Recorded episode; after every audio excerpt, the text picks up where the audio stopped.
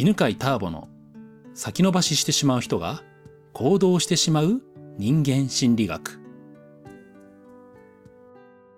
はい、こんにちは。えー、今日のテーマはですね、スワッチさんからの質問ですね。えー、情報が溢れ返っていて、サービスや機能などで差別化をしにくくなっている現代社会において、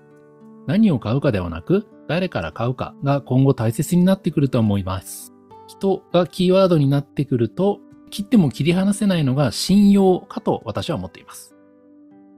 まあ、そんな中でターボさんが普段大切にしている信用を手に入れるために意識していることを行っていることを教えていただけたら幸いでございますと。はい。ねえ、現代社会ではね、何を買うかじゃないよね。誰を、誰から買うかが大事ですねっていうのはね、まあ言われてますけども。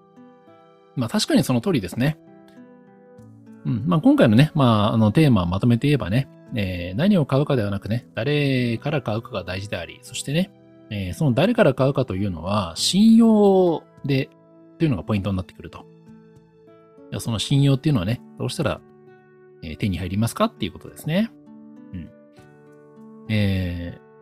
そもそもですね、この、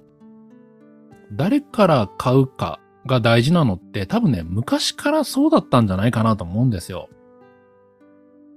うん。で、えっ、ー、と、特にね、まあ昔から大事だったんだけど、でも特に今はですね、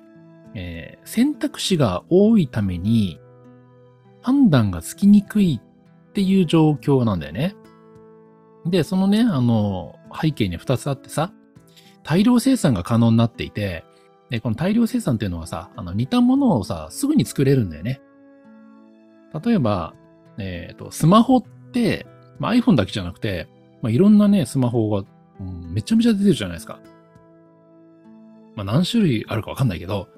すごいよね。もう知らないメーカーとかたくさん出てるよね。うん。ということで、あの、一つの製品、一つの種類の製品に関して、じゃあな、なんていうのかな。一つのジャンルに関して、いろんなバリエーションが各社、いろんな人が、いろんな会社が作れているから、まあ、選択肢が多いんだよね。っていうのと、もう一つは、まあ、インターネットによってね、その選択肢がね、目の前に並ぶようになったんだよね。昔は、例えば、えっ、ー、と、じゃあ、魚を手に入れようと思ったら、もう近所の魚屋さんに行くしかなかったのが、今、通販に行けちゃうんだよね。行けちゃうって言わないか。通販でネットでね、調べられるわけ。アマゾンでさ、あの、まあ、なんだっけ、えっ、ー、と、新春セール？みたいなあったじゃない？あの、あったじゃなくて、今でも、今日もあるのかな？最終日かな？なんだけど、例えばさ、イヤフォンとかね、あの、ワイヤレスイヤフォンとか買おうと思うとさ、とんでもない数あんだよね。で、そんな風にたくさんの選択肢が目の前に並ぶって、やっぱりインターネットのおかげなんだよね。で、そういう場合さ、えっと、もうその玉石混合っていう状態になっていて、で、なかなかその製品の質っていうのは見極めらんないから、だから、どの会社のやつがいいのかみたいな。うん、怪しいね、あの、東南アジアのね、中国製とかね、なんか、ね、もうひどいやつとかあるじゃない。そういうところの生産者からを買わないとかね。うん。人選びって大事になってきますよね。で、じゃあ、えー、その時にね、こう信用できるかどうかっていうのが大事になってくるわけなんですけど、この信用というのはね、これからビジネスをやる人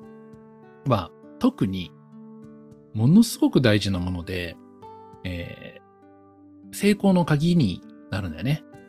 なのでね、まあ、そういう視点でね、今日の話を聞いてもらったらいいかなと思いますけど、えー、自分が商品とかサービスを提供する側になった時に、あなたから買いたいと。あなたの商品、あなたのサービスをくださいって言ってもらえるような、えー、人になるといいよね。うん、じゃあ自分がお客さんの立場の場合にはさ、えどこを見てるかっていうのをね、考えてみるといいと思うんですけど、つまりその信用があるっていうのをどこで判断するかですね。一つはですね、えー、一貫性というのがね、ありますね。一貫性というのは、まあ、製品で言えば、製品の、うんと、まず質が安定してるってことかな。うん。質が安定している。うん。で、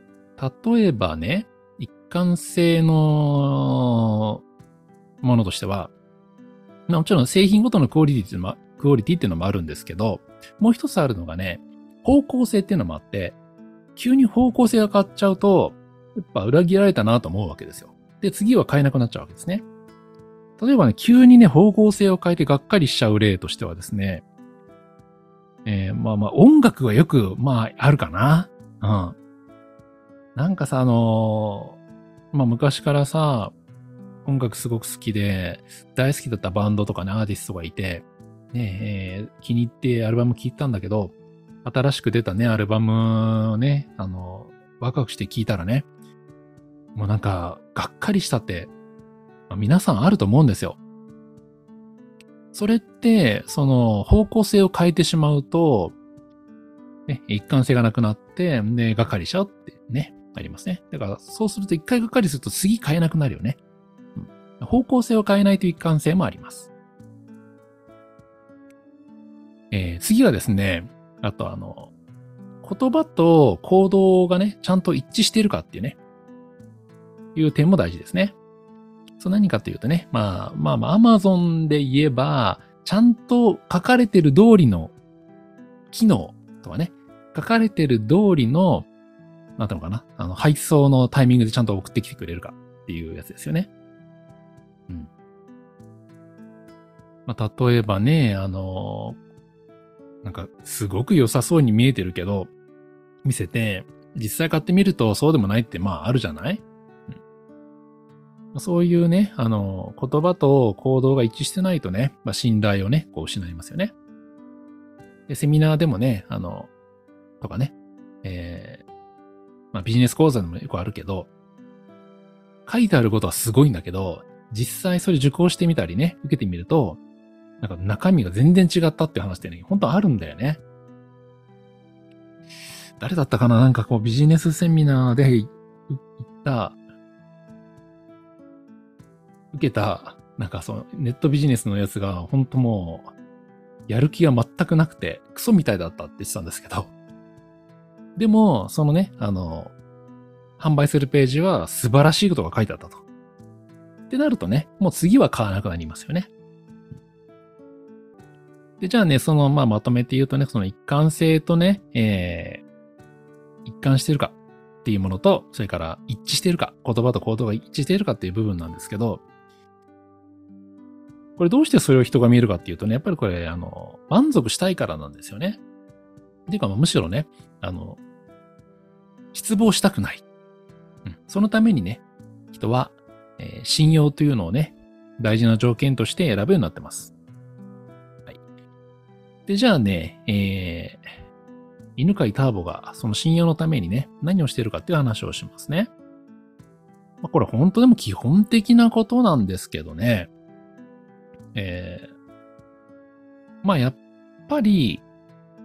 嘘をつかないって大事だよね。うんと、まあ、センターピースがね、今ね、メインでやってる講座なんですけどね、人間心理学の講座センターピース。では、必ずね、あの、こういう風に変わっていきますよっていう説明はするんだけど、でも、誇張はしない。そして、変われない人のタイプもちゃんと話す。っていうことやってます。えー、もうね、もう十、いつも年数忘れちゃうんだけど、17年くらいってんのかな？ずっとやってるんですけど、ずっとやっていく中で、センターピースを受けても、変わらない人っていうのがもう一定数いるんだよね。で、変わらない人の調査をしたときに、パターンは2パターンあるっていうのが分かっていて、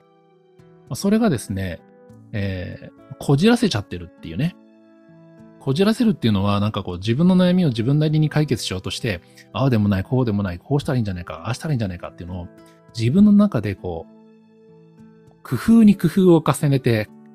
るうちにですね、こんがらがっちゃってるっていうね、のが、あのこじらせてるっていうんですけど、っていうパターンですね。で、こじらせちゃうと何がダメかっていうとね、自分の気持ちがわかんなくなっちゃうのね。うん。本当は自分はこうしたいとか、これが嫌だとかっていう気持ちがだんだんわかんなくなってしまって、自分が何を求めてるかもわかんない。で天の弱なね、反応をいっぱいするようになる。うん。っていう方は、えー、ちょっと時間かかります。あとはですね、えー、自分の気持ちを麻痺させてね、感じなくなってしまってる人。怒りとかね、悲しみとか寂しさっていうのを感じませんっていうふうにしちゃってる場合は時間かかるんですよね。で、それ以外の方は、まあ、大体、1年間受けると、まあ、半年間とか受けると、こんな感じになりますよっていうのも大体もう決まってるんで、それと正直に言うようにしてますね。うん。嘘をつかない。誇張しない。で、ダメなパターンっていうのはこういうパターンですっていうのをちゃんと伝えますね。まあそうすると、ね、あの、こういう人って成長しにくいよっていうのをはっきり言っておくと、あ、この人って、あの、なんつうの、誇張しないんだなっていうのをね、分かってくれるからね、えー、信頼が手に信用してもらえると思いますね。あとはですね、えっ、ー、と、同業他社を否定しないっていうのですね。うん。うんと、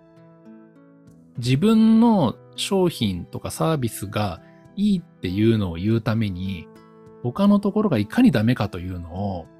なんかこう、攻撃しちゃう場合ってあるんですよ。で、これやると何がダメかというと、まあ、まず見てて嫌だよね。うん、あの会社はこんなダメ。この会社はこんなダメ。うち素晴らしいって言うと、え、あなたのとこもダメなとこあんじゃないのって。人のことばっかりダメって言っていて、自分素晴らしいってなんか都合良くないっていうところで疑われてしまうんですよね。うん。なので、えー、まあ否定しないようにしてますね。でもこれ多分ね、初心者というかね、最初の頃やりがちだよね。うん、やっちゃってる会社とかあるしね。まあ、結局そうするとですね、自分が否定される側に回るんだよね。顧客からもそうだし、他の会社からもターゲットにされますからね。あともう一個ね、えー、三つ目。信用を手に入れるためにしていることの三つ目がですね、改善を続けるということをやってますね。うんと、やっぱりね、最初から100%の完成度のものなんて提供できないんだよね。で、うんと、もし何か問題点があったらば、次のリリースの時にはその問題、見つかった問題点を隠さずに、えー、改善してね、で提供するっていうことを続けることによって、まあ、この会社とかね、この人というのは、うんと、問題をね、まあ、ちゃんとクリアにしてくれるんだなと。つまり、顧客のね、不満を聞き取ってくれる人なんだなっていうところで信用がね、やられると思いますね。まあもうセンターピースなんて本当改善の歴史なんでね、あの、この前ね、センターピースの八ヶ岳近辺に住んでる人たちで、新年、えー、忘年会やったんですよ。で、今現在受けてる人もいれば、えー、もう10年くらい前に受けた人もいてね。で、そこで、えっと、センターピースの思い出をね、一人ずつ語ってったわけ。思い出に、私の印象に残ってること、こういうことですって話すんだけど、昔のセンターピースを受けてた人たちの、このワークでこんなことがあったとかね、こんなことが、誰と誰がこんな喧嘩したとかね、そんな話って、今現在受けてる受講生に、にはね、通じない話なんですよ。今のセンターピース喧嘩もないし、そのワーク、昔やってたワーク全然やってないんで、全部変わっちゃってるんで、だからいちいちね、あの、あ、昔はこういうワークやっててねとかね、昔はね、あの、セミナー中に喧嘩が始まったりとかね、みたいな、そういう解説をしながらやったんですけど、だからまあ改善をずっと続けて今の形になってるんで、でも逆になんていうのかな、その改善してるというのが、センターピースって、どんどん良くなってるっていう一貫性を生むんじゃないかなと思いますね。うん。以上ですね。えー、やってることをまとめると3つね。えー、嘘をつかない。ね。誇張して言わない。そしてね、ちゃんとダメなところとかね、えー、効果が出ない部分をはっきり言うこと。それから他者を攻撃しない。A 社ダメ、B 社ダメ、C 社ダメ、うちの会社は最高ですって言わないようにしますね。はい。で、それから、あ、あとね、あの、他の